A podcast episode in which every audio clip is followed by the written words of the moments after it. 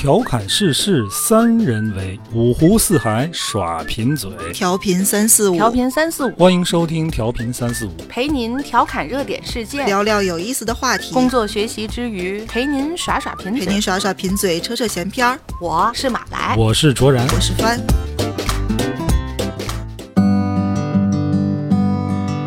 大家好，欢迎收听调频三四五，我是卓然，坐在我对面的是马来和帆。大家好，大家好，这两天热了哈，是热，这都五月中下旬了。嗯，很突然。我今天看了一下月份牌儿，月份牌儿你，这能不能不使用这么古老的词儿？月份牌儿，今天是个好日子，今天是什么好日子？五月十七号啊，怎么个一五幺七啊？五幺七吃货节，对对对对，我要吃嘛。对，五幺七还是什么日子，你们知道吗？什么世界邮电日。邮电是个什么日？哎，我不知道啊，我为什么记得五幺七这么多节日呢？因为幼儿园又有活动嘛。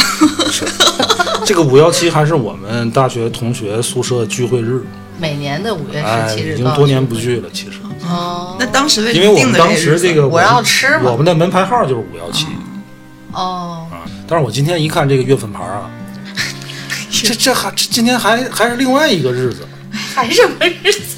世界反反恐不是反恐反恐。反反反反恐同日，反同孔啊，是。再说一遍，说。世界反恐恐同同日，就是世界呀反对这个恐惧同性恋日，啊，是是这么解释吧？，对，没错。哎，突然之间觉得他这还挺拗口，反恐你你说一遍，反恐同日。是吧？世界是有嗯世界反恐同日，那个我今天看了一下月份牌也说了，那更不拗口了。邮政日、卓然大学宿舍聚会日，啊，还有一个世界反恐同日。对对对你们挺会挑啊。不过这五幺七之前确实好多造节，就是造成吃货节。啊我要吃，我要吃嘛。我们今天不说吃货节啊，嗯，虽然我们很想说，但是我们觉得，哎，这个反反反恐同日，恐同日啊，我本来不觉得拗口，让他一说就觉得好搞了。这个这个日子是什么时候定下来的这个日子呀，是什么时候定下来的？的？你竟然没查？好像是九零年九零年，为什么要定在今天？那一天，什么？那天是个吃货节，从从把这个同性恋从精精神病病里划出来哎世卫组织啊，在一九九零年的五月十七日，正式把这个同性恋从精神类疾病中给划除了哦，啊。我们今天就聊这个同性恋这事儿。这个世卫组织是从九零年把这个嗯同性恋就给划出去了。不是病了，这个东西不是病不是病，但陆续没毛病。普及到其他国家的征程还还很漫长。对，尤其在咱们这儿啊，嗯，你知道咱这儿之前啊，这个同性恋它还是个罪呢，是它算流氓罪。到八十年代末的时候，这才把这条罪取消了，不是罪了。咱们仅仅是不是罪，哎，然后到但也不是什么好事儿。哎零几年的时候，才把它从这个精神疾病里边儿从画出来。给划出去。但是它这个划出去啊，嗯划的也不是特别彻底。反正咱们从法律上就是咱们国家的精神类疾病这个分类啊，有个叫什么什么 CCMD 的这这个东西啊，它是沿用前苏联的一套这个理论，现在已经是第三版了，仍然有同性恋这个词儿，就是对精神疾病的我国权威的这个分类里边仍然有同性恋，但是这里边的同性恋呢，跟咱们所指的这个同性恋啊，不是一回事儿。嗯嗯，它指的是性指向存在障碍的同时有心理障碍。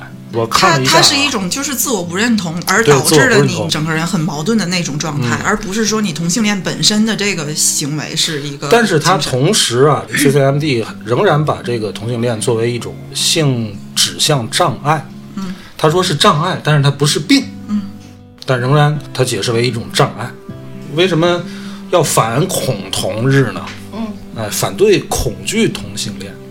嗯，你们恐惧我不知道为什么他用的是恐同，恐同因为可能更多的甚至是仇视或者歧视。视，恐同的我反而不觉得有很多人群，但之所以他他还是有有恐惧吧，好像是看到解释是说，你对同性恋的这种不了解，实际上你是害怕，就是由怕引发的这个对对未知对不明确的对对对那那种感到害怕。这个恐我也不不太了解，它这个名称定义为什么是恐恐同啊？它可能涵盖的更广一呃，点涵。盖更广。但是这个恐惧，我觉得它其实来源于一种人类秩序的混乱。嗯，就是我们说你有正常性取，呃，咱不能说正常啊，就是你这个这个异性恋啊，大众性取向被认为是一种正常的这个人类秩序。嗯，这同性恋呀，什么双性恋呀，什么这这个性恋那个性恋的，被视为一种反秩序的或者是无秩序的。就是异类嘛。对，是异类，啊，人们对这种没有秩序的东西会产生恐惧。嗯，你们怎么看这个事儿？你们身边有没有这种？我没有那么咱咱先这么说，你你们俩是不是？嗯，目前还不是，只能这么告诉你，目前不是。我，我觉得曾经和我我目可以说我前都不是今生都不是。曾经也不是 对，曾经和现在都不是。对对，啊，以后呢？以后有这打算吗就？就 不要把话说的那么满。可是我觉得这个可能很难改变。你真的哦没有 no, no, no 我觉得你没有准儿。我没有准儿吗？你看林和大姐怎么样？人家不也半道儿就拐了吗？对啊，你是你你你是没有遇到真爱，你就不要把话说太满，好吧，出事儿。那你是吗？我肯定不是，我觉得多直啊你！也不要说那么满。我至少从以前到现在不是。不，我们只只能截止到现在，短时间内吧，可能没有这个机会踏出这一步。说到这个啊，我就特别好奇这件事儿啊，就是我听说过很多，就是这直了的，然后它弯了，嗯嗯嗯，但很少听说弯了的或者能给掰直了的。这个都有可能吧。我身边认识的人里有一个男生，就是大家都这么说，他是那个之前咱们会拍模特儿的时候，他是化妆师，嗯，他会聊化妆品啊或者什么的，当然人家跟职业也有关系。后来他就直接会跟我，就像闺蜜一样，就什么都说那种，他就会说他他就喜欢谁呀、然后怎么样的。他他跟你说过他是 gay，对。他们不是用的这个词，通常就是聊到这个事儿的时候，对方是不会明确的说“我告诉你，我其实是什么”啊，对他不是这么说呃的，，但是他会慢慢的跟你渗透一些他的事儿啦、人啦，然后大家都心照不宣我觉得他肯定知道，我们所有人都是这么认为他的。坐一块儿说话，是因为谈到住处。拍摄完了之后，都一般都挺晚的了。我说你这回去吃饭啊什么？他是说他家里朋友会给做饭，嗯，我就没在实这个话。我当时就其实我们家里有的会会很敏感，就是对对对然后他说完了太对，你他马上就我现在男朋友，我当时是不知道怎么去接，会有很尴尬的。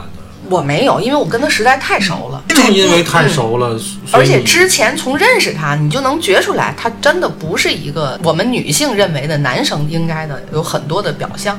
哎，你你看你说到这儿啊，我就想问一个事儿，嗯，说这个同性恋，尤其这个男男同啊、gay 啊，嗯我们印象里边就是他带样，对对有一点娘啊，对对或者是，但是真的所有的 gay 都是这样吗？当然不是，有很多人是也有彪形大汉对那种，，这两个人其实都是也有就是男性特征特别强，但是就是他们就是相互吸引。但其实也不至于特别强男性特征，起码就是你看过去是很很正常的。嗯，对，所以我觉得就像通常认知里边那种就是娘炮啊、gay 里 gay 气啊那样的男性啊，未必真是。他有可能是什么呢？是这个自我性别认知有问题，有可能，嗯，对吧？对对对。但但是他不一定是取向有问题。对啊对，就是经常咱之前也说过那种娘炮那种，说人家是纯爷们儿，啊，对他有可能还真不是，对，他还是喜欢女生啊。所以这个对这样。不能用他的表象来去那个那个男孩，我身边认识的只有他这么一个。你刚才说八十年代，这个嗯算是一个像流氓罪一样的这个对，你知道吗？过去在海河边儿，现在已经没有了那个老凯悦那个楼，跟嗯。利顺德中间隔了一条路的那个、嗯。那一块儿，同志巷，聚集特别多男性的同在那儿就是好像有点儿像一个呃交交绝友，啊对对对对对，聚聚集点儿一样，就像中心公园儿就是相亲，啊，就相亲角儿一样。是你说吓我一跳，我以为中心公园也是。不是，就是就是那海河边儿，那个是好像有一个默认的地方。天咱们天津的那个现在是哪儿？那我真的不知道，我觉得现在太内部了可能这个我觉得现在可能就但现在娱乐地方很多，对就是他们随便约在哪儿都可以，而且接受度也更高了。现在你看，这就是一个问题。他们会有一个自自己己的这么一个圈子对对，这说明就是还是不是被社会哎接受。对对对，尤其是在咱们咱们中国吧，中国这个社会啊，它其实我觉得还是比较中庸的。对于同性恋这种现象，不会有很多人鼎力支持，也也也不会会有很多人就坚决反对的，对。对吧？中国在古代实际上就是形容这个的是特别多的。对啊，非常都啊历史，就是龙阳啊，龙阳断袖啦鱼桃啦、嗯安陵啦，这些词儿都是就是说咱们这种学文的，可能过去看这样的那样的故事我是学理的，哦，好吧。那那你知道但是有点多。但这些词儿就大家都都曾经听说过。但是你知道我我什么感受？就你刚才说这些词儿啊，什么龙阳啊、断袖啊，我听到这些词儿，我其实我说实话啊，嗯，我心里会有点儿不舒服，不舒服。咱这个节目实话实说，我咱 绝对不不不装大叉，就是说你你说其实这个事儿，你要是从官方层面上去，你甭管是让谁接受采访或者让谁发声，人肯定说啊，我这个接受啊，能理解，都接受，都能理解，哪儿那么多歧视？对啊，我觉得还是有大部分人对这个事儿他不太好接受。是就比如说马兰，你刚才说那些词汇那些词儿，我就有点膈应。生理不适，觉得真的是生理不适，你看断背山会不适吗？我没看。所有这类的同性恋的片子，我从来一部都没看过，喜宴啊什么这样的不看都不看。不你真的一部都不看一部都不看只要你我前几知道，天刚看。只要你知道它是一个涉及这类话题的，你就不看。不看。哎呀，喜宴真的很好，我很喜欢喜断背。山哪里不好？蓝雨哪里不好？你路走窄了，光看猫咪手链儿，哎，好好就是不要又聊聊到电影了，这个但是那个张国荣那个《霸王别姬在》，霸王别姬，对，那可能是我看过的唯一一部。那是一个很隐那个还算隐晦的。对对我看了断背山，我突然就是心里头对他们有特别多的同情。说实话啊，就当时就看那部电影的时候是同情，但是我年轻的时候，就差不多十几二十岁的时候，呃，因为知道海河沿线就是凯越跟利顺德那那一块儿那河边儿那儿聚集着这样的，我是害怕。真的是“恐”字儿用的特别，为什么男男的跟男的就他们怎么了？我不知道其他的城市，咱们天津管这样的男的叫兔子嗯，是吗？对哦，对对对对对，是是是，对吧？你叫说这词儿，兔兔子对吧？兔就是对女同叫狐狸嘛？就又不说 去哪有这词儿？一说打兔子，他们是打的，你知道吗？真是那样吗你？知道为什么吗？就是嗯利顺德跟凯越有很多年轻的男孩儿，他们真的都挺精神的。嗯，他们下班从那儿走的话，就会有这个同性恋的男的骚扰跟他们搭讪。哦，你就特别生气，但是因为他们可能怕人多，你就走了。你转天回单位，你就会纠集人去打兔子，他们就。嗯，所以那个时候，我对那一代就是害怕。然后我以前一直认为只有这个兔子，嗯，我我不知没有道，狐狸，对对对对，我我我我不是不真的不知道，不叫哪没有有这个词儿。过去咱们好像这个说没有专门很少，没有好像没有专门只有说男的这个。我觉得看了断背山，我真的是特别特别多的同情。你知道我为什么不乐意看这样的电影吗？嗯，我就特别害怕，我看完之后产生像你那种同情甚至共情。为什么为什么不能同性呢？我看到有一个文章是说，他五月十七号这天，他看见就类似咱们这种金街那样的地方，嗯，两个小男生，手拉手，嗯。然后很多人，嗯，就是各种目光，有鄙视的，或者是有惊诧的，或者是有那种哦知道是怎么回事儿，就或者是不敢看的，各种表现都有。这个就是好多人的对这个事儿理解的误差，因为我们在网上看到太多支持跟宽容的声音，嗯包括我自己也是，我误以为现在已经非常开放了，就是在咱们现实生活嗯看到的里面文学作品对同性恋的包容度。已经很高了，我我误以为这样，但实际上你真的生活里出现了这么一个。他很明示自己的嗯感情状态的这样的两个人，依然是半数甚至半数以上的人，至少去投去不解的目光。我觉得现在的年轻一代啊，他们对于这种同性、呃双性这样包容度大非常多。肯定的，实际上，在国外也是他们会被到处打，甚至就有那种像钓鱼的行为，在网站他们的网站就公开嘛，他诚心骗出来那些男生就打的特别狠。其实嗯，在国外有些国家，这个宽容度还不如咱。没错，他们他们是仇他们实，际上是更对极端一点儿我就觉得咱们顶多就是忽视咱们和不会有什么的。行为对对对对对对，就实际上表现出来仇视或者是所谓的恐同的，嗯好像男性是居多。对，我几乎没有看见女性对这个表现出多大的因为什么你知道吗？就刚才马来你说俩小男孩在这个金街上哦，手拉手，拉手，嗯。这就但是你看啊，就是你你也不至于打他吧？不是在现在应该没有打对啊，这个男同性恋和女同性恋，嗯，都是同性恋，嗯。这个画面啊，画风啊是不一样的。嗯，你琢磨琢磨这个 两个女生手拉手就没有两个女生就是，比如说就是闺蜜啊，嗯。好朋友啊，嗯。逛街手挽着手或者手拉着手，很正常，对。吧？对对，两个男的，比如说我跟我发小，或者跟我哥们儿，我们俩关系好的都穿一条裤子啊，一天二十四小时在一起，我们俩要手拉手，哎呀，我想想我都有点儿，实际上在前些年吧，在欧洲，我跟我的朋友就是嗯两个人这么拉着手。其实这个在咱们国内是很正常，那儿就有人侧目，在西班牙哦，就特别明显的眼光，看嘛，看你怎么了，然后就还。臭你信吗？就然后我们俩共同意识到这一点，然后我们俩就笑，就把手放开。其实女生跟女生挽着走、挎着走，不是共同上个厕所或者诸如此类，这这是特别正常。但如果两个男生这样做，绝对会引起误会。两个男生可以什么呢？嗯，可以搂着肩膀，就呃，勾肩搭背，哎，勾肩搭背，哎，流里流气，这没问题。这行。但是勾肩搭背它只是很短的一个路途，女生这样手挽手可以，我们可以就一直遛完整条街一直这个动作勾肩搭背一直遛，她累得慌。对。我还是觉得这还是源于男性对自己第一性别的这种地位，你们会觉得那个是一种对这个性别的冒犯。我倒没觉得这是对性别的冒犯，我就是单纯的觉得有点儿接受不了。不不好看，这是真的。因为什么呢？咱说爱情啊，嗯，这人家那也是爱情。嗯，爱情在普世的认知里边，它是一种很柔软的东西。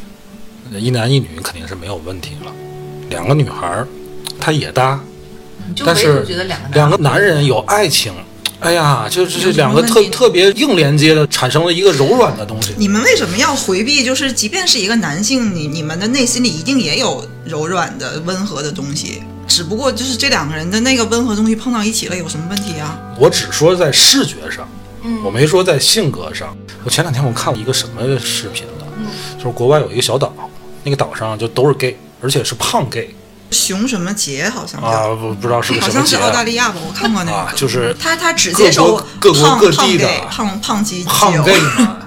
我的天哪，很油腻的画面。非常为什么非得胖瘦还不让去？瘦不让去，必须是胖 gay。什么程度因？为他们那个节的主题就是这样，因为你胖人会自卑嘛。其实，在同性恋里面，对这种胖人好像是更不友好一点儿，嗯所以他们就是抱团取暖，相当于就大家都去那儿狂吃狂喝，然后大家互相拥抱这样。大伙儿就在那个海滩上就穿个裤衩儿啊，嗯，还得胖。对，哎都是都都都膘肥体壮啊，大络腮胡子、大熊毛这互相示爱。哎呀，那个嗯辣眼睛，挺可爱的，其实。我真的觉得辣眼睛。之前咱节目里也说过，微博那个时代啊，微博上比较出名的一对儿，嗯，叫夏荷，夏荷哎跟洛洛吧，哎，对，就他们俩，那个画面我觉得我还行，我还能接受但。是不能不能往深了想。我往深了想，就是什么龙阳断袖那种，我就就想到那儿了。中国传统上应该是魏晋时期，这应该是个高峰。其实哪个时代都有，嗯，就是最高峰的时候，确实是魏晋时期，是吧？可能现在也是个高峰吧。对你不觉得这些年听到这个事儿是越来越多？是越来越多。我指的高峰，也就是说那个时代的人们对这种事儿，嗯，是宽容的。魏晋啊，对男子的审美跟现在是不一样的。那个整个那个年代啊，就是欣赏男性之美，还不是那种力量美，跟整个社会的这个审美是有关系。我觉得是因为帝王就有这个号，可能对于普通的百姓来讲，大家就会接受。你就如果是说帝王就特别不好，那他也不会留下你们好？什么不好。啊。好好，我们好嘛呀？就就是好这个男童吗？腐女吗？我我没有特别的好谈不，上好吧，嗯，但顶多就是不排斥。对。但是你看，就是现在这种腐女的这个文化，嗯他们追的不就是这种男童吗？但是必须是长得好看的，对吧？嗯，这是一种什么心理呢？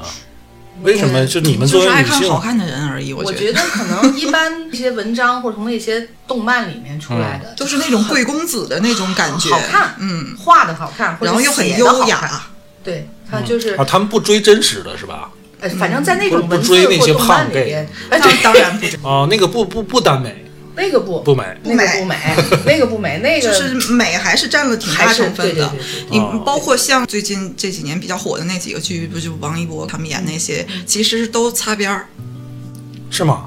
对呀、没错 就是两个男的关系好，只不过在剧里人家没法明确的表示他们俩之间是爱情，就就啊比兄弟要近一点儿，然后就有一些情记情得，咱们还聊过私交战那个事儿吗？就哎说话私交战，那个就是就是啊他不就是跟那个对王一博他俩演的这个火的嘛他跟王一博是在剧在这个剧哦，但是但是咱们要过广电的审，就是不可能让你去明确的宣扬这个的他，不宣扬，广电等于没看出来不是 他肯定改了。啊。人家没顺着那趟线儿。但实际上这些剧都算那个方向的，耽美，对，就是两个男的关系好的，必须要长得好看，首先说啊要长得好，这个美啊，长得好看，这个皮囊是起主要作用，我还能理解。嗯，嗯，我记得是哪个故事啊？当时那个君王啊，他应该是个双性，他宠爱的这个男性和他哭嘛。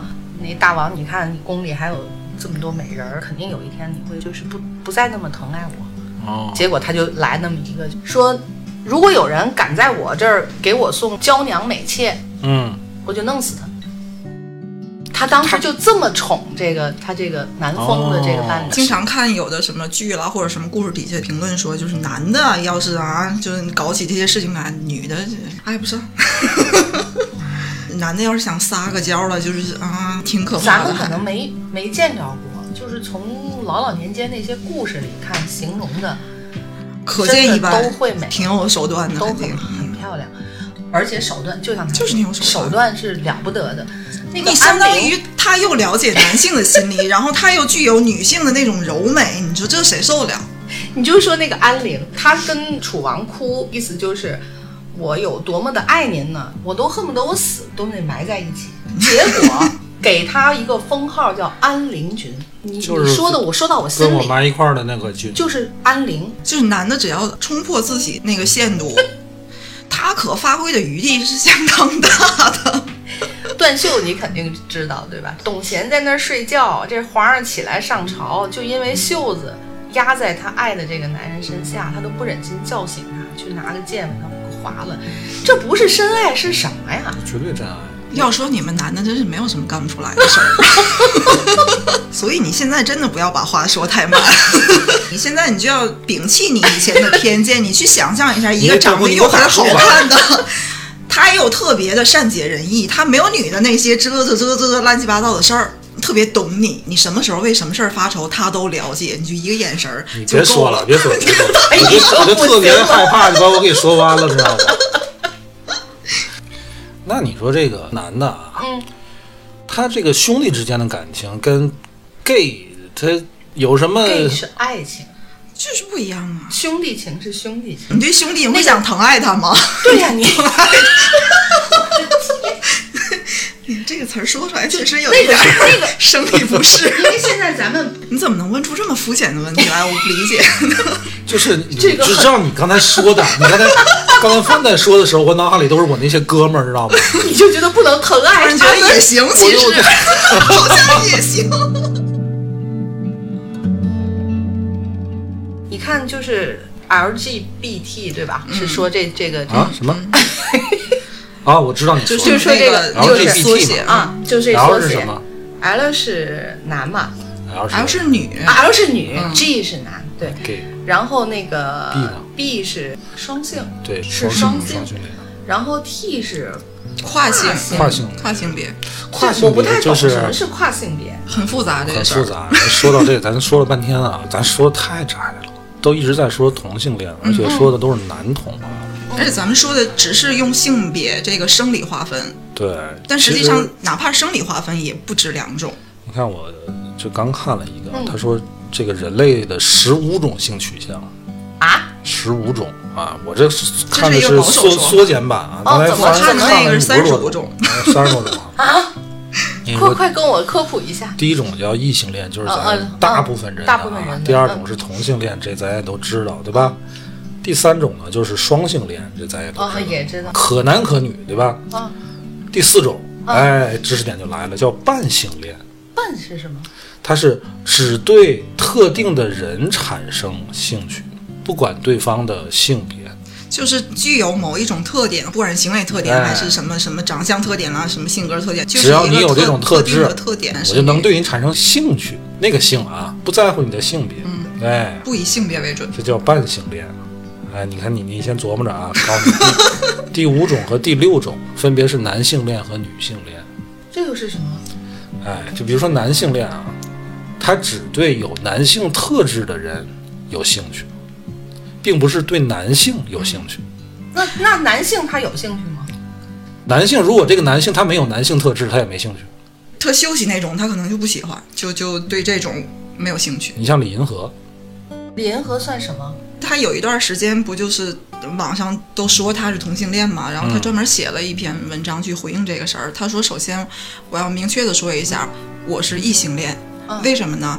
就是首先，他说我跟这个王小波结婚，我们俩是出于爱情，就是跟任何没有关系，嗯当初就是出于爱情。嗯然后后来我遇到的这个人，嗯他在生理性别上是一个女的，但是他心理性别，他自我的认同觉得他自己是个男的。嗯那从这方面讲，我们俩就是异性恋。嗯没有啊，所以说你看那王小波说的啊，那是王小波说的，李银河说的这还不准确。嗯，如果按照人家这个划分啊，他属于男性恋，他不属于异性恋，就是他只喜欢具有男性特质的人，嗯，不管这个人是男男还是是女女，对对，哦这就是男性恋和女性恋。哎呀，第七种就很复杂了，叫兼性恋，就兼容的兼，啊同时展现出男性和女性特质的人，尤其是双性人，会对这种人产生兴趣。你 奇怪不奇怪？然后然后呢？然后呢？呃，第八种是无性恋，无性恋应该也听说过对吧？他还不是性冷淡，他不具有性倾向，或者是他宣称自己没有性倾向。后边就很匪夷所思了，什么无爱者，他是说极少能感受到或者无法感受到他人的浪漫吸引。第十种灰色地带就介于无性恋和有性恋之中的一种。第十一种叫半无性恋，只会在同某人建立起足够的情感后，才能对他产生性的欲望。这不是正常人都这样吗？他不分男女。哦，第十二种是性单恋，就对某人产生爱恋，却不希望获得情感回报，就是暗恋有瘾，就是暗恋上瘾。但是舔狗上瘾你如果要是回应我，我就觉得我就马上不爱你了，你脏了，你变了，你你这是在侮辱我。你不能对我好，你必须是那种的。哦，只能我对你好，哎你不能对我好，这不是病人吗？这还不叫病吗？不能瞎说啊，太狭隘了不能瞎说啊。泛性恋、曲性恋，曲是哪个曲啊？隔一段时间一变，对，就就就变。不定。不是，这就大概三四个能明白，后面就已经你不乱你都不能理解你还能看出三十多个来是吧？这官方说法，这不是我看的，因为就是在理论上说啊，嗯，生理性别就有七种，就是咱们目前定定义的就有七种，然后社会性别。就是我刚才说的你，你的心理的这个认同啊，或者是什么社会认同，这个社会性别又有五种，那至少就是五乘七，五七三十五。三十五，至少就会有三十五种。一个性现在这个眉头皱的 然后 Facebook 啊？的用户信息的填写栏儿，在性别的那一栏它有五十六个选项。性别啊，不是说那个不是关系取向，对，就是性别我怎。么你五十六五十六个民族，我在想还十行，六朵花，他这五十六个性别你怎么弄的？是一家。你有可能看完之后，你都会自己产生怀疑。哦，因为他的细分是吧？对，你都怀疑自个儿到底应该是不是个男的？活了活了这么多年，一直以为我是就是个纯女的，其实看起来感情还不一定。第二十七种那里边 儿。他除了把这五十六种分别的怎么定义写了一下，他还有一张表，就是帮助你去区分自己到底要归类成哪一类。有兴趣的，就现在觉得对自己不太确定的，然后我可以把这个发给你。哦嗯，嗯，这个为什么要把人弄得那么复杂呀？对呀、因为一定存在就这这么多复杂要不然的人呢他怎么会就只不过咱们没碰到，或者是咱们因为没有那么深入的接触而误以为嗯，就是那么简单。你们俩今天可是给我长知识了，我以为就是这我们也是现学现卖，就是谁我这平常我也不会接触这认种知识。但是我们经常会看到什么呢？从社会新闻上会看到这个人啊，他结婚了，并且生子了，嗯，然后出柜了，对这是怎么回事？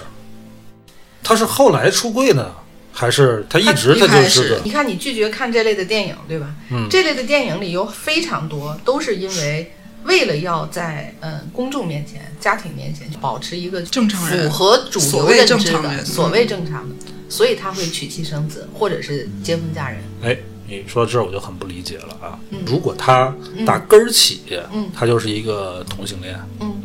那我认为他只对同性有兴趣啊，嗯，他怎么做到跟一个女人能结婚生子呢？说回电影啊，说喜宴男主角他有一个男朋友，他的父母一直在催婚，在这个过程中，他认识了一个女孩儿，这个女孩儿是知道他是个这个女孩是他的租户，对，这女生就说，那我就来当你这个，嗯不，他们他们俩之间实际上是一个交易，因为女的对生活很差，男的这面我就想啊，就应付一下，所以他们俩就当时一说，他们就真都愿意。我想问的就是具体这个技术层面是怎么实现的？怎么说呢？就是我是一个异性恋者，啊对吧？啊，我面对同性，我不可能从技术层面技术技术层面是这样，最近我看过一个微博上的同性的一个博主，他就是这个事儿，他被人爆出来，他结婚了，然后也有孩子，嗯然后他做的解释就是，我跟这个女孩我交代了，我也是应付家里，但是这女的不介意，所以他们俩就就也结了，然后也生孩子了。嗯然后他觉得我没有问题，因为我我对对方是坦诚，我起码不是骗婚。但是下面就有人说你是个同性恋，你就跟异性你就应该对你划开，这里就没有你的事儿了。我是认为，既然你是同性恋，你在跟异性在一起的时候，就根本不可能应该有生理反应呀。对，虽然我们不不想去把这所谓同性异性去划分成不同的阵营，但是就是不一样的，你就是应该把自己画出来。嗯，然后下面呢，就是有一部分回复是这样的，就是因为他毕竟还是个男的，嗯，就对不起，要侮辱你们了。哦，男的这个生理特征就是这样的，你们是不跟自己的情感和脑子走的。呃可以这我么理解吗觉得不是，我觉得不是。你如果这样的话，我觉得他可能还真是病。你看，咱刚才提到这个 CCMD 啊，他在第三版里边也同样出现了同性恋的这个词儿。他说什么呢？从性爱本身来说不一定异常，就是你的这个生理上不一定异常。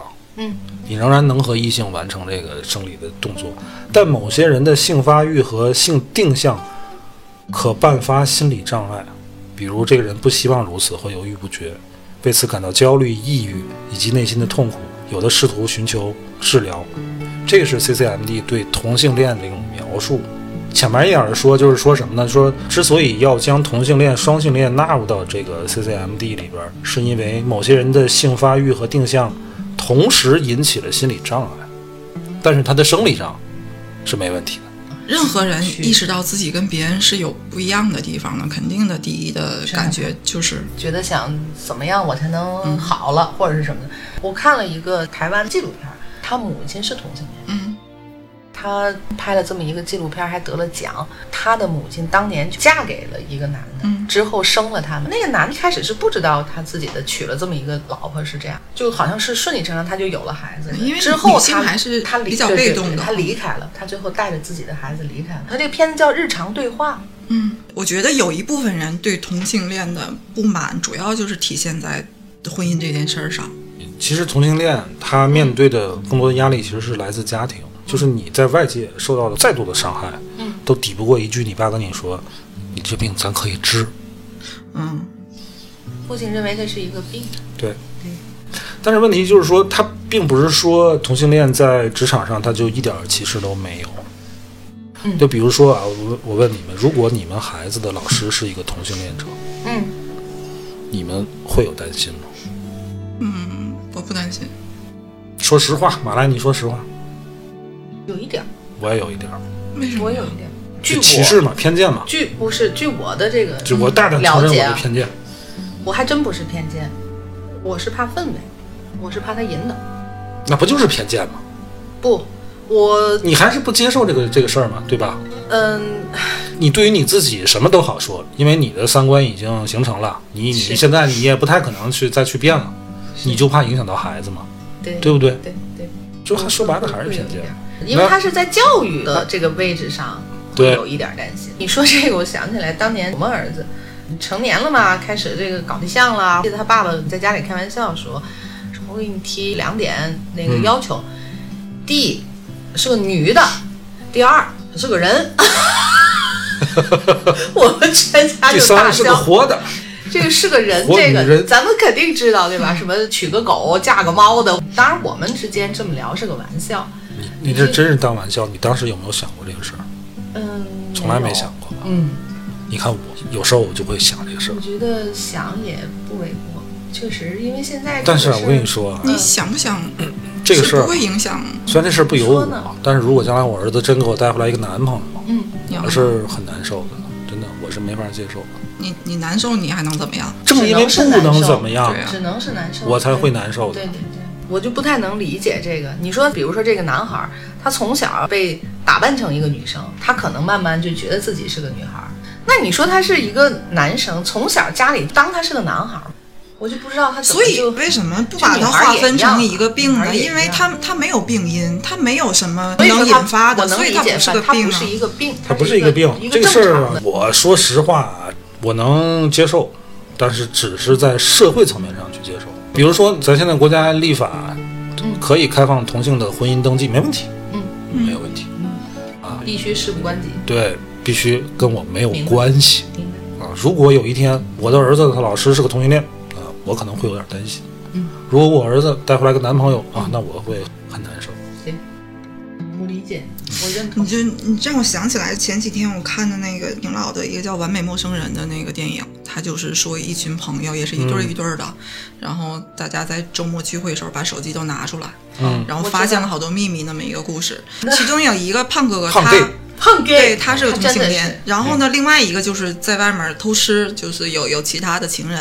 嗯偷吃这个男的怕自己的事儿发现了，所以他跟胖哥哥交换手机，他们俩型号一样。嗯，结果没想到胖哥哥的情人。嗯是个男的，就一直发信息过来，他也没办法再去解释了，就所有的事儿都真相大白，就是每个人到底是怎么回事，就坦白背后干了什么，就已经都曝光出来了。然后好多人都跟胖胖哥哥说，就是你为什么不告诉我们？因为他们是关系很好的朋友。那个有好多乱七八糟事儿，那个男的就是说我告诉你们为什么，就是我刚才仅仅当了一个小时同性恋，我都已经感受到你们对我的那种压就是迫，你的调侃的那那些眼神儿，嗯，对他都是一种就是划分。但是我觉得不能要求大部分人对你表达出怎么样的刻意的善意，那个无法要求。因为我在我们的认知里边儿，这事儿明白。很难受，很嗯尴尬，我们不知道该怎么和你相处，甚至我不知道理想的状态。你如果这咱一群朋友突然，我们都知道其中有一个人他是 gay，你现在就选一个你最好那几个哥们儿，他们俩，啊他们都是 gay 几个都是，就一个就行。啊，突然告诉你，我给你坦白一件事儿，嗯，我就反正就我真的不知道怎么跟他怎么面对他。面对他，这是我真实的内心感受。你觉得现在谁最有可能？完了，你哥们儿们都听这节目吗？当然了，就是作为一个人啊，你甭管他的取向是什么，他不应该遭到歧视。嗯，这个道理咱谁都懂。但问题是，这个社会它所有的资源也好，所有的制度也好，都是为大部分人都是为服务的。大多数人服务包括整个社会的观念也是顺从大部分人的。是这东西就是没有办法的，你只能慢慢的去包容。可是，大部分人又不希望社会的这个主流被小部分人带偏。你说那些像西方国家特别极端的去暴力对待这些同性恋者，是为什么？就跟种族主义是一样的，他们是为保留这个主流的纯净度。法西斯当年嘛也是对其实犹太人、灭同性恋，对，但是如果你们想一想，如果有一天啊，这个社会发展到一半儿一半儿，异性恋只占一半儿，甚至更少，嗯，你们能想象那个世界吗？也不是不能想象。我觉得现在只要你们不烧死异性恋，我觉得还行。第一，你这个种族延续会会有一个大问题，到不了一半，就是你甭管我再同情你同性恋，或者是我认为你再应该合理的享受社会各种资源和各种制度，同性恋家庭无法生育孩子，这是不争的事实。对对对。但是有的人他就想要孩子，那他怎么办呢？对吧？好多人就去找海外代孕有，啊收养啊，或者代孕呢、你说都太美好了，还收养，他们想要自己的基因，那就是找代孕啊。你或者是先骗个婚，啊结了再离，然后带孩子再跟这个嗯。而且你知道，HIV 嗯，嗯是一个易发群体是只能说易发，因为这个不是一个绝对的，它可能就是是不洁性行为造成这个的多发感染。实际上，那个高发也不是单纯从同性啊，异性恋也很多呀，就是乱嘛，是它才是造成这个的根源。它不是肯定，它占很大一部分比重。但是我们不是因为这个去否定这个同性恋啊。网上有个图片，有一个学校，他的那个大屏幕上说跟男生说几句话，说如果你是你是一个这个同性恋者，嗯你不用害羞，不用感到耻辱，嗯这个全世界有百分之二到百分之四的人是和你一样的。嗯第二，如果你不是，如果你不是 gay，嗯，你千万不要因为为了好奇去尝试同性性行为。特别好，有很多人他他是因为这个，真的是好奇这个事儿我。觉得你说的特别好。嗯第三条这个提示，如果你你你是你要发生这个事儿，你必须要全程有保护措施。嗯，我觉得这是这个学校已经很很 open 了，对对对对吧？之所以还有这么多的隐患，仍然是因为这是一个小众群体，这不是一个大家可以敞开了接受的，所以他们可以挑选的伴侣，甚至就是单纯的发生性行为的伴侣的渠道啊，各方面都更窄一点儿。。所以刚才他说了一个比例嘛，才百分之二到三嘛。对呀、全球里面的这个比例你们啊，就是我今天我我我说我我说点儿这个 不怕得罪人的实话啊。嗯同性恋我们应该包容，但是我觉得一个社会啊，一个民族如果想持续发展下去，这必须要控制。就像我说，如果到时候一半儿一半儿的，这会有很大问题。现在的状态不就是这样吗？就是我包容，但是我并没有鼓励。对，因为什么？一个呃，世纪佳缘哪年我忘了，做了一个有八万人数据采样的一个关于同性恋的问卷调查，出来之后有一个现象就很奇怪，被称为 gay 都。你知道 gay 都是哪儿吗？不知道呀。成都啊。哦，真的呀。嗯。哦，那儿当然也不一定说这个成都的 gay 就一定多啊，嗯但是就是可能成都的这个就因为成都就是很好玩儿，哎所以它就是什么好像都发达一这个点儿。所以 gay 成都的 gay 比较出名，嗯我我只能这么说啊。嗯来自 gay 都的这个问卷结果，有近半数的成都的男性特别厌恶同性恋，这个数据是在所有城市排在首位的。有百分之五十的成都男性认为同性恋就是变态，当然我也不知道为什么，但是肯定是成都那个地方它本身也比较开放，经济相对也比较繁荣，娱乐业也比较发达。可能会带来一些社会问题才让这个城市的男性有这么大比例反感这这是我衡量好多事儿的一个标准，就是我觉得只要你不影响其他人，就没给其他人造成困扰、骚扰之类之类的，我觉得这个行为就没有什么好说的。那同性恋这个也是，就是。会有这么大的反感，我相信是因为这个群体里面的某一些素质跟行为不是很好的人，肯定是做了一些什么。肯定有一些人，他们行为已经影影响到这个城市形象。你想，这个城市都被称为 gay 都了，哦，这个我还真如果如果单纯的我跟他们没有接触过，就我就是烦，嗯、不会占这么大多数，不会这个城市就格外多。我觉得肯定是因为有过一些，嗯，其实现在啊，这个社会对同性恋的包容，除了制度上的啊，有很多还还不尽如人意啊。其实已经挺完善的啊，舆论对他们的包容，度会增强很多。对。我认同卓然的说法，就是说你实际上就是我可能能理解，但是嗯。我其实就该表示我自己对他的不理解或者反感，嗯。我我会表达出来。对，因为不像在，就像马来你刚才说的，在那个海河边儿有那有那种去骚扰其他人的人，因为他们这个圈子已经形成了，对。相对资源就比较少呃还少是少，人肯定少。但是肯定他会在这个有这个圈，他不会在当街骚扰人。对对对对，我就被同性恋骚扰过，是吧？是在北京地铁上。嗯，所以一旦有这种行为，我我是我当时你知道我什么感觉吗？我一开始没觉得是有什么问题，嗯，因为他他就贴的我很近，到了一一个这个换乘站下了很多人，嗯他还贴我的文件，就是那阵儿车厢已经很空了，我就意识到有问题。他背了一个那个电脑包，嗯我就觉得这个我我腿这边有点被顶得慌，嗯，我以为是他包呢。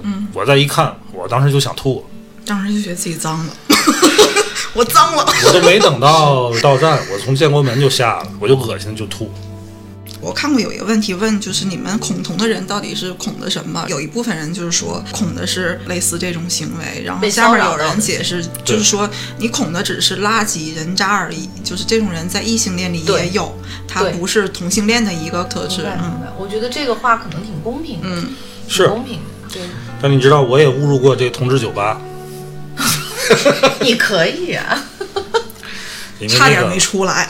那一片儿就工体那一片儿好多酒吧，然后我就跟人约的嘛。小错，我当时我一进去我就觉得不对，不对气气氛有一些诡异因为你这是一眼就能看出来，知道吧？有一个小白兔进来了 然后你是不是小白兔呲溜就跑掉了？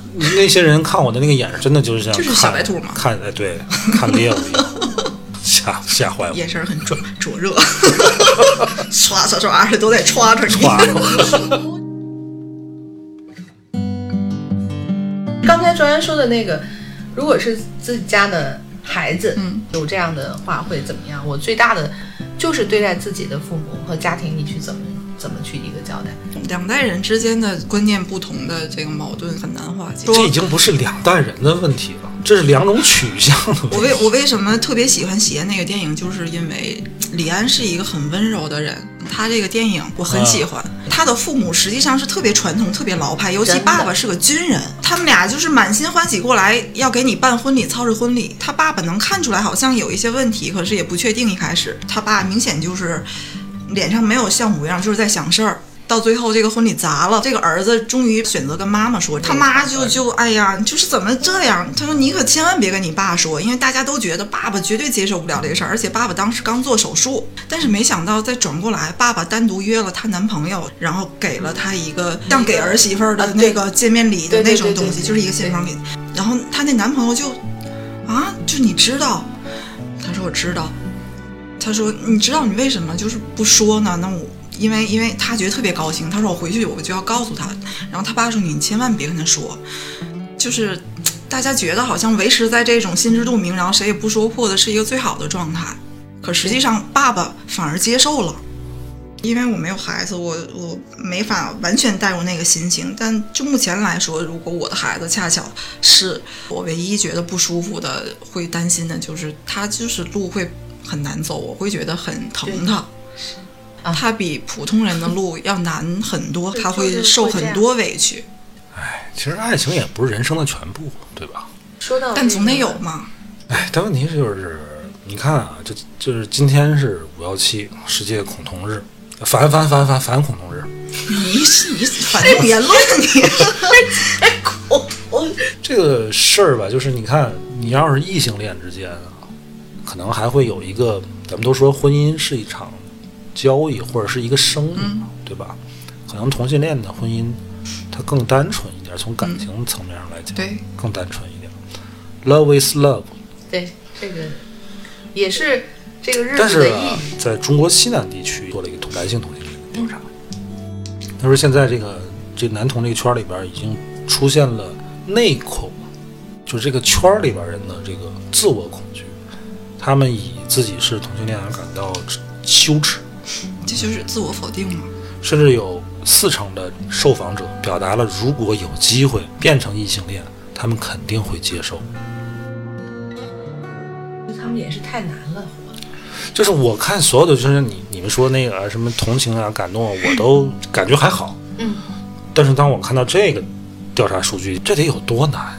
我就看着这这个就我就挺心疼的。就是活得太难了。你知道这个同性恋人啊，他找到一个伴侣啊，不容易啊。是嗯，他不像咱们，你说咱们苦恋一场，甭管你分手的时候多么撕心裂肺啊，生离死别，痛彻心扉，你可能过个三个月、半年，你就就就就出来了。永远是一个有盼头的事儿。对你可能会遇到下一个人。我们坚信异性恋最终会找到一个人修成正果，嗯，但是同性恋，我觉得他们可能大部分都没不敢不敢有那个奢望。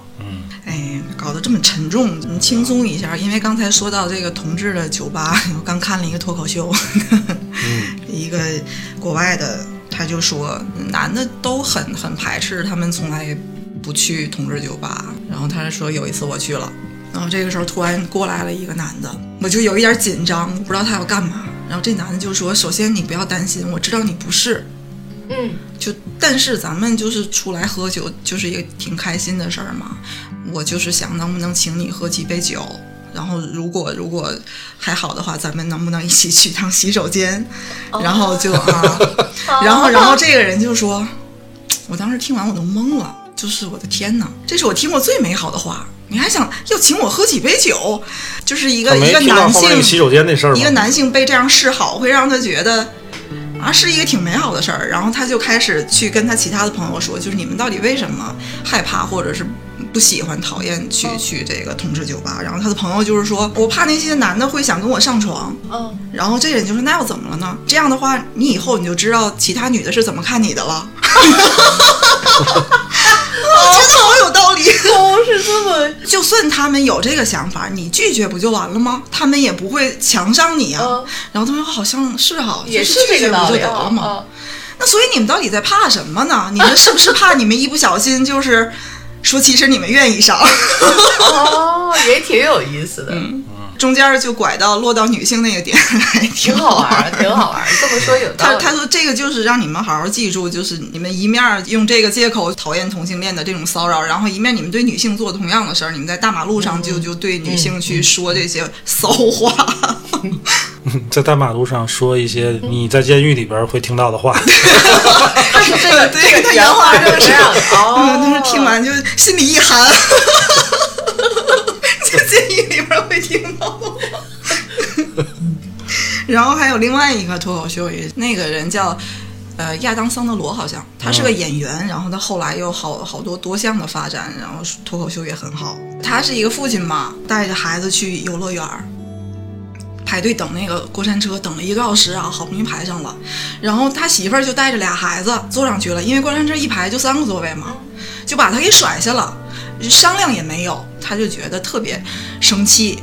嗯，然后这时候他就发现有一个跟他状况一样的父亲，就是也被媳妇儿跟孩子甩了。嗯，然后他就过去说：“咱俩坐一趟吧。”他俩就坐了一趟。过山车一开起来，不就是一出来那个劲儿特别大嘛？然后他们俩就咣就脑袋往后仰了一下，然后就对视就狂笑，就说啊挺有劲儿啊这东西。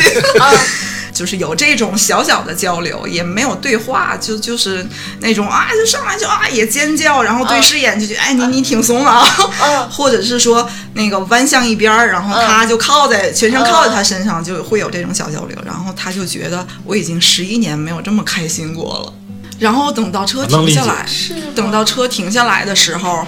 就要下车嘛，他说我那时候心里就是有一种莫名的痛楚，就是因为啊要分开了，他是当时他背对着我，然后但是我能感觉到他跟我想的应该是一样的，因为我觉得他背影特别落寞，就我觉得我们俩应该都有那种分离的那种痛楚的感觉。过山车他会拍下你就是翻转的那个那个瞬间嘛，他说要去那儿看看，如果拍到了我就看看，如果没拍到就算了。然后果然大屏上，他说就是在翻转下来的那个瞬间，我们俩深深的望向对方的，就是那一瞬。然后他就问那个这个这个收银台，要这个啊，我我要我要这照片多少钱呢？六十五美元，他就觉得有点太他妈贵了。嗯然后他说，我就偷偷拿出手机，就对那大屏就那样拍一下。哦他说这个时候我就感到背后有一股涌动的能量，然后就看到那位父亲手里拿着一张照片，特别落寞的看着我，就那意思，哦我在你心里难道不值六十五美元吗？哎呀，糟了！你能我我听理解我听完这故事，我竟然你觉得你竟然有点 不能向往感同身受。但是他不是好哥们儿，真的不是好哥们儿，不是，不是，我们就是拿它当一个就是脱口秀就一个段子嘛，因为咱也不知道他是加工过还是真的有那么个瞬间。然后下面也有人很正经的分析，就一个人的你的这些，在在那个情况下，过山车就是你你各种东西都飙飙往上飙升的时候，就是也会产生类似爱情的那种、那种东西。他是这么解释的，就可能会有跟爱情类似的信号，让你觉得嗯，你俩之间有点事儿。哦，好感动哦！我觉得六十五美元好感动，就是哦这样啊，卓然的脸都柔和了，笑容也柔和你你谨慎啊，你做这个项目。以后不要坐过山车。幸好我也不做。这东西也说不清楚到底是就是一莫名其妙的感觉，很美好这个事儿。就是就是挺美好而已。嗯，翻说这个我特别能理解，我能我甚至能共情。这个能共情吗？你不会共情成就好像你你你回到了最最单纯的那种状态。哎，我也我我我也说不清楚，但是我、哦但是不要不，要太深的理会了。但。是就是能。啊，对我已经 不能再往下哎，讲。我我突然间能够理解了那个，我弯了，我就这么跟你说吧，你看一个男人他有很多朋友和哥们儿嘛，嗯。哥们儿跟哥们儿那感情不一样，嗯有的这个哥们儿啊，你就乐意跟他就就就待着，嗯，也不需要有交流，反正对你就很和谐的就很和谐你嗯没有什么任何不适，你就觉得非常自然的存在于空气里的那么一个东西。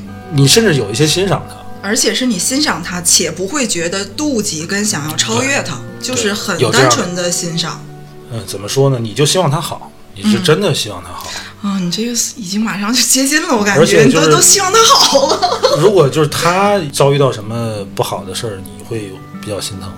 嗯，完了，我 我你现在已经不知了。我现在想，我性格还是挺挺泼辣的。我喜欢的女孩儿，小的时候的，呃，性格会很很绵、很柔弱，我会有保护她的欲望。这是人对对比较弱的那个就是会自然产生的一种就是我情感吧。我小的时候剪头很短的头发，会骑那种带梁的那个自行车。他他坐在我的自行车后边儿，咱要别说，这咱仨非得往那个 不是我现上面说在，咱们？现在在分析，对吧？是我想说的是，你看你刚才的那种感觉，我现在使劲在回想我的小学、中你曾经学，对谁有过那种感觉？就是我都有让我去 想去保护的，包括就是成年以后，就我会都有我喜欢的女孩。如果他们的丈夫或者男朋友对他们不好，我就会觉得特别生气。如果我我是老公，我就会知道怎么疼他。嗯，呃，现在不会了，对，那是肯定是年轻。不是不是不是50几个爱情啊不不不是爱情啊，我们们咱们都没有说到是爱 对方。就是在性别的一个隐隐性在里面的里面，是不是都会有一点点？是不是每个人都会？我这事儿想说的是你就不能往每个人都有下琢磨，你往下琢磨往下琢磨可能是每个人都有吧？你曾经就是你曾经已经踩在线上了，对当时再有往前走众多的这个同性的朋友、嗯闺蜜也好，哥们儿也好，呃，肯定有那么几个是和其他的不一样的嗯感受的，肯定是有的，对吧？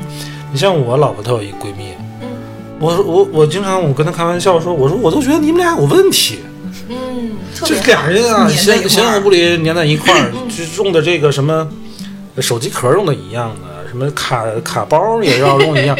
但这种我觉得反而没有问题。就是你，我当然觉得知道是没有问题啊对一个人对一个同性产生出爱情的感觉的时候，你你，我觉得有可能是会显出距离感跟回避的。反而那种对肆无忌惮的，我俩整天搂着的那种，肯定没有什么事儿。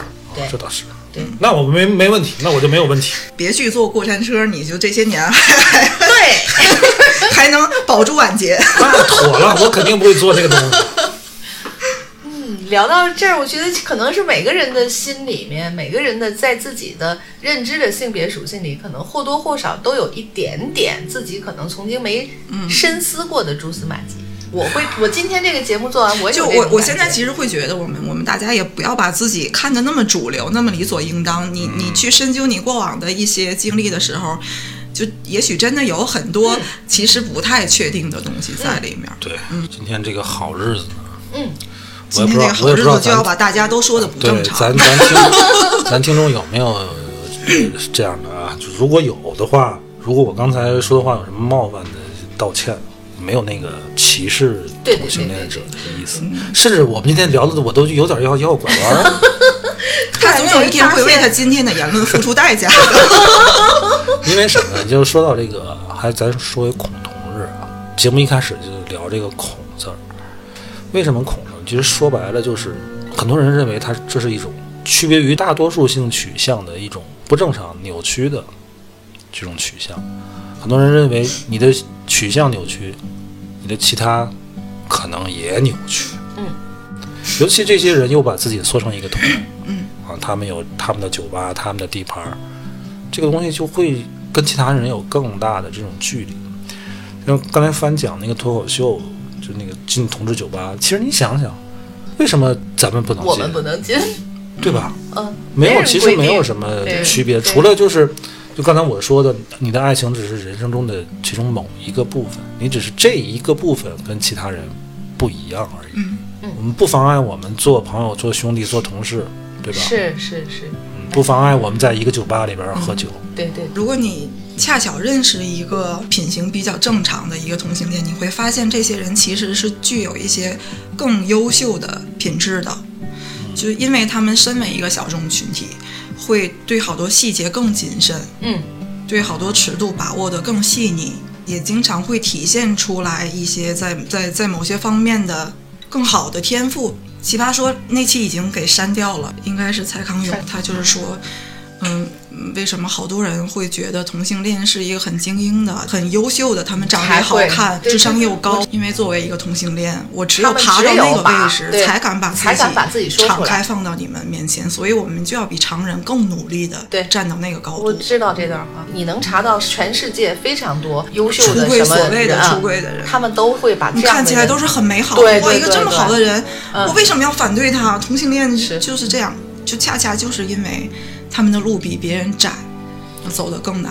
这其实是一个幸存者的效应，不是说因为他是同性恋所以他更努力，是因为你能知道的同性恋肯定是那些牛逼的，对 普通的人你也不知道呀。问题是也不敢说。啊，得了吧，今天就聊到这儿吧。嗯，你没想到这个你回去聊回来一想聊这个我回来，咱们把断背山电影放出来，来，就让我给你再看一遍。不看。不要不要再渲染了，我觉得你已经悬了，现在你已经不像刚开始那么斩钉截铁的说，我绝对不是，我绝对不，我现在也说我绝对不。起码他们刚才听你那个过山车故事的时候，一会儿要把融过山车合了好发给你多。